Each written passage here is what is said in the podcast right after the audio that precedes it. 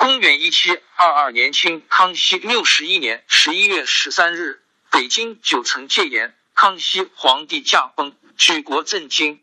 继位者不是当了近四十年太子的二阿哥，不是精通经史的三阿哥，不是贤明远扬的八阿哥，也不是深受康熙钟爱的抚远大将军王十四阿哥，而是素有冷面王之称的四阿哥胤禛。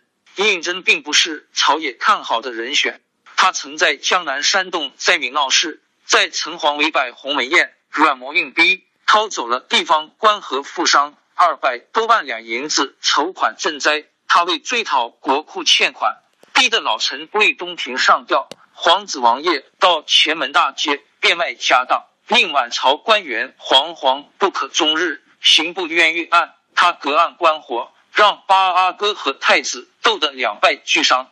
百官行贿案，他借年羹尧之手血洗江夏镇，使得太子再度被废。胤禛的皇位不是篡来的，也不是改造偷来的，更不是独父夺来的，而是康熙传之余的。康熙选择了胤禛为皇帝，是为雍正皇帝。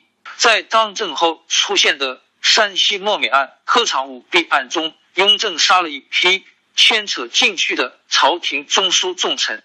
西北用兵数省填灾，急需军费和赈灾，抄贪官污吏的家财。解决急需，而后的摊丁入亩、火耗归公、士绅一体当差、一体纳粮、河南罢考案、铁帽子亲王大殿发难逼官、含泪杀亲子等一系列旨在推行新政、抑制官绅敛财和宫廷内部党争积压的历史事件，贯穿雍正的一生和雍正王朝。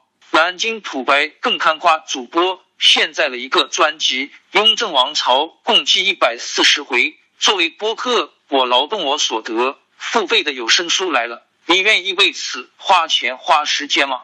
《雍正王朝》专辑的进度更新按听众的打赏而定。南京土白更刊夸不求打赏，今天能够有很好的收听体验，一肯定是经过了努力加工，整天的工作如努力是要认可。《雍正王朝》作者二月河，第一回路漫漫风雪山，神庙夜沉沉凄凉赤子心。大清康熙六十一年的隆冬，纷纷扬扬的大雪铺天降落，这雪给山河大地披上一层银装，又好像在为刚刚去世的老皇上康熙戴孝致哀。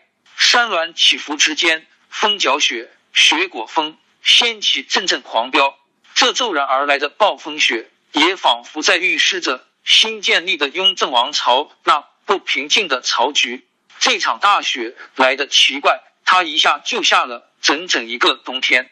东起奉天，北至热河，由山东、河南又到山西、甘陕各地，处处冷得出奇，雪也下得特别。它时而是零零散散飘着的细碎的雪花，时而又是滚滚。团团漫天洒落的大片鹅毛，或星星点点，或铺天盖地，白皑皑，亮晶晶，迷迷茫茫，一片混沌。山峦、河流、道路、村舍都变成了浑然一体的雪原，到处都是银白色的世界。偶尔也会看到天光放亮，可那太阳只有惨淡苍白的一丝温柔，却没了平日的亮丽暖和。一至山村里的老百姓。一个个都钻到屋子里，包在炕头上，谁也不肯轻易出门。可是就在这天寒地冻、风雪弥漫的时刻，却有一支马队沿着冰封的山路，艰难的来到了我们面前。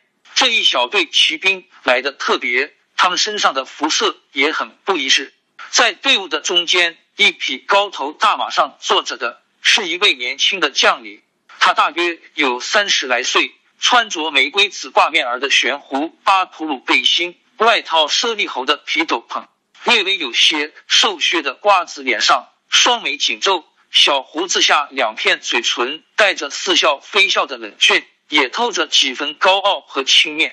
护卫在他前面的有十个人，十个与众不同的人，他们都穿着四品五官的真袍，戴着白色透明的玻璃顶子。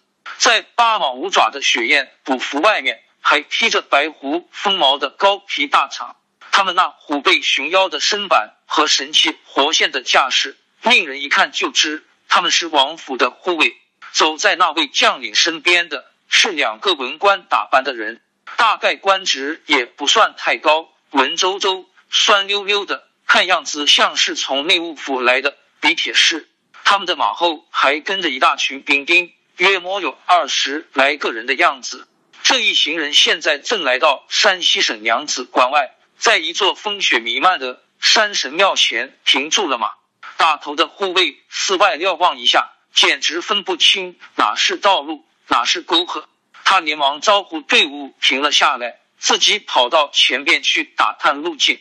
马上坐着的那位青年将领也不说话，用手按了按腰间冰冷的剑柄。仰望着渐渐黑下来的天色，长长的出了一口气。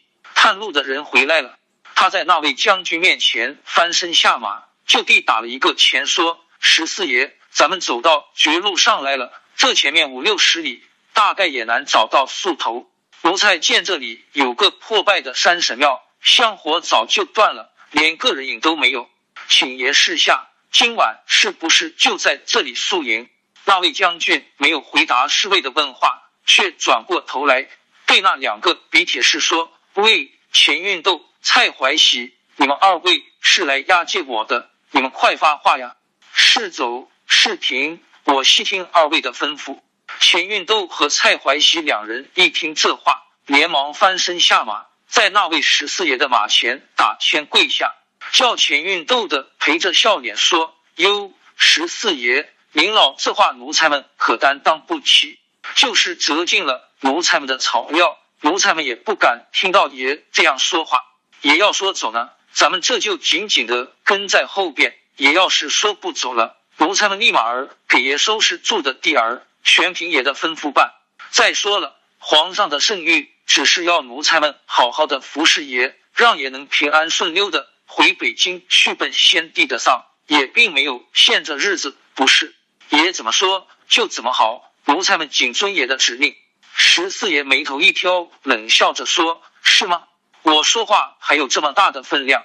钱运都和蔡怀喜偷眼瞟了一下十四爷，立刻被他那寒光闪闪、像利剑一样的眼神镇住，吓得他俩赶紧低下头去，不敢再多说什么了。这位十四爷的脾气是有点儿怪，怪的谁见谁怕，因为他身份贵重。地位尊崇，不是常人能与之相比的。他就是刚刚去世的康熙皇上的第十四个儿子，统帅十万大军镇守西江，康熙亲口御封为大将军王的应提。这位大将军王应提可以说是威名显赫，声震天下。他生在田家，龙子龙孙和当今皇上雍正，也就是胤禛，本是一母所生的两个皇子。当了皇上的胤禛是老四，现在我们看到的是老十四。想当年康熙老皇上还在世的时候，这兄弟七人就是势均力敌的老对头。他们为争夺皇储地位，也为了以后能当上皇帝，早就斗得不可开交了。可是就在最紧要的时候，西蒙古发生叛乱，胤禑被派到了前线，胤禛则成了负责前线供应的大总管。身在前线的老十四是统兵的大将军，他自然是主；老四管着后方供应，就是次。可是后来康熙老皇上宴驾，胤禛继承了皇位，成了主宰天下生灵的雍正皇帝。老十四胤禑没有夺得皇位，便只好屈居臣子。原来的兄弟，如今变成了君臣，他们的地位也从此就有了天渊之别。当皇帝的哥哥，不管说句什么，做臣子的弟弟都得乖乖的服从。胤禛一道诏书颁下去，胤禑就得马上回来奔丧。那诏书上写的明明白白，让他只带十名护卫，火速回京。他就是有天大的胆量，也不敢多带一个人。这诏书还不是直接交给胤禑的，而是通过手握重兵的年羹尧向他宣布的。因为当哥哥的雍正皇帝怕弟弟不从，早就在应提的军营四周布好军队了。只要应提稍稍有一点异动迹象，马上就要遭到灭顶之灾。对他的这位四哥雍正，应提是太了解了。他们明争暗斗了这么多年，谁心里没有一本账啊？四阿哥胤禛一向是个刚愎自用、猜忌心又特别强的人。不管你是谁，只要犯到了他的手上，他不把你整得七死八活，是绝不放过的。眼下四哥当上了皇帝，自己却成了臣子，应提心里就是再不服气，碰上了这改朝换代的节骨眼上，又能怎么着呢？所以他在从西边回来的这一路上，就只好拿这些侍卫们撒气。其中碰钉子最多、挨血挨的最多的，就是钱运斗和蔡怀熙两个人。他们俩侍奉了圣命的人，不找他们的茬儿，又去找谁呢？钱运斗和蔡怀熙两个人都是小不拉几的官，在应提面前，他们的日子确实不好过。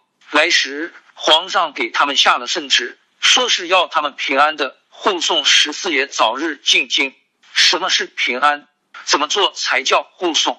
不就是要他们看好十四爷，不能让他在路上出事，不能让他和别人串通吗？除此之外，还能有什么呢？谁都知道，这哥俩虽是一母同胞，心里想的却并不一样。他们之间的隔阂也早已是人所共知的了。可谁敢不要脑袋把这事给挑明了呢？皇上那护送的意思其实是押解。但这话圣旨上既然没写，谁也不敢照这个路子去胡想胡猜。再说，你怎么知道人家十四王爷回到京城里是个什么局面呢？兴许人家哥俩一见面就会拼刀子，也兴许人家看在一母同胞的份上会忘记前嫌，重归于好。这全是皇上和十四爷的事，别人是管不着的。钱运斗和蔡怀喜更是不能管，也不敢管，所以不论路上出了什么事，他们是不说不行，说的多了也不行，不巴结不行，巴结的太紧了也不行，光说好听的不行，说了十四爷不受用的话更不行。总之，他十四王爷应提要想找你的错，你想跑也跑不了。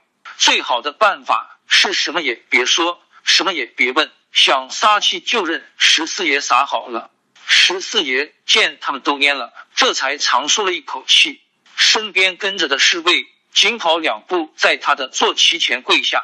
十四爷踩着他的脊背下了马，活动了一下有点发麻的腿脚，搓了搓冻得通红的双手，对着钱蔡二人又说上了：“不是我要发作你们，有些话我不能不说。我知道你们是奉着圣命来的。”我就是再不懂事，也得对二位礼敬有加，这才是我的本分。这一路上是走是停，都要你们说了算。而且咱们还必须住在驿站里，因为这是皇上定下的规矩，你们得听。我也一样的听。今儿个天晚了，你们说要在这里住，我也就只好依着。这是你们自己说好了的，我才不稀罕你们来装好人送人情啊！这个鬼地方。前不八村后不着店的，你们就不怕我在这里造反，或者是跑了？不过话又说回来，你们不怕，我又是怕的什么？在十四爷发作他们俩的时候，钱运斗和蔡怀喜一个劲的陪着笑脸，一声也不敢吭。直到十四爷说完了，钱运斗才小心翼翼的说：“十四爷，您老圣明，奴才们也是奉差办事，身不由己啊。”奴才们只不过是小小的比铁士，奴才们的上边还有司府都太监、领侍卫内大臣，离皇上还隔着十八层天儿呢。上边说的话，我们敢不听吗？好歹您老体恤着点奴才，咱们平平安安的去到北京，等给先皇老佛爷尽了孝，奴才们的差事也就算办完了。往后奴才们还要侍候爷、帮爷的光呢。十四爷听他说的可怜，自己一肚子的气也发作完了，这才跟着那群侍卫们走进了山神庙。这个山神庙坐落在娘子关外一座山头上，居高临下，俯瞰万山。庙里的人不知在什么时候已经跑光了，只留下个空空的庙院。不过房子倒没有怎么破坏，大殿的梁柱和回廊上的油漆还发着亮光，只是殿里的陈设却早被洗劫一空。这一大帮人刚要走进大殿，呼的一下，惊飞起躲在房顶和梁柱上的野鸟。蔡怀喜手疾眼快，一抄手就抓住了两只。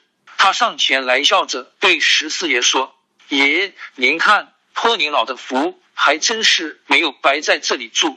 待会儿奴才把他烤熟了，给爷下酒。”十四爷没有理他，却向外边的人吩咐一声：“快把院子里的雪给我收拾干净了，廊檐下的栏杆拆下来烤火。钱运斗和蔡怀喜和我住大殿。”我的侍卫们住西配殿，善铺营的人住在东配殿。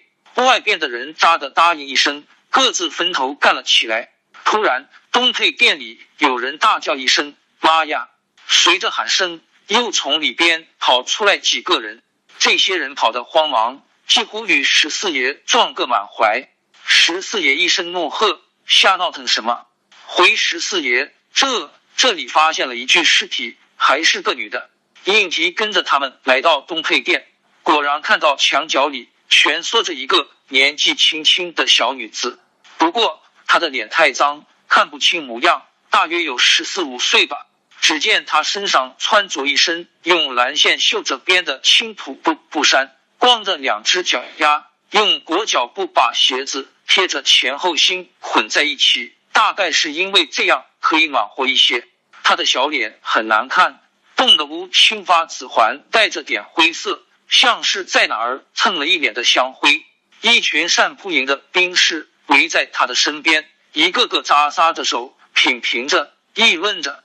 大概是又怕沾了晦气，又怕脏了手，谁也不肯上前把他拖出去。应提拿眼角瞧着他们，冷冷一笑说：“哼，你们也算是八旗子弟。我带的兵在西大通和阿拉不谈打仗。”一仗下来就尸积如山，血流成河。现在一具女尸就把你们吓成这个样子了，真是胆小如鼠，给我提鞋都不配。来呀，我的亲兵护卫呢？在，把他拖到庙外，扔得远远的。扎！一个护卫答应一声，拖着那女子就向外走。可是刚走了几步，却又停了下来。十四爷，这女子没死。他胳肢窝里还有点热乎呢。什么什么？有这样的事？应急走上前来，用手把住那女子的脉搏，仔细的诊视了一会。嗯，是还活着。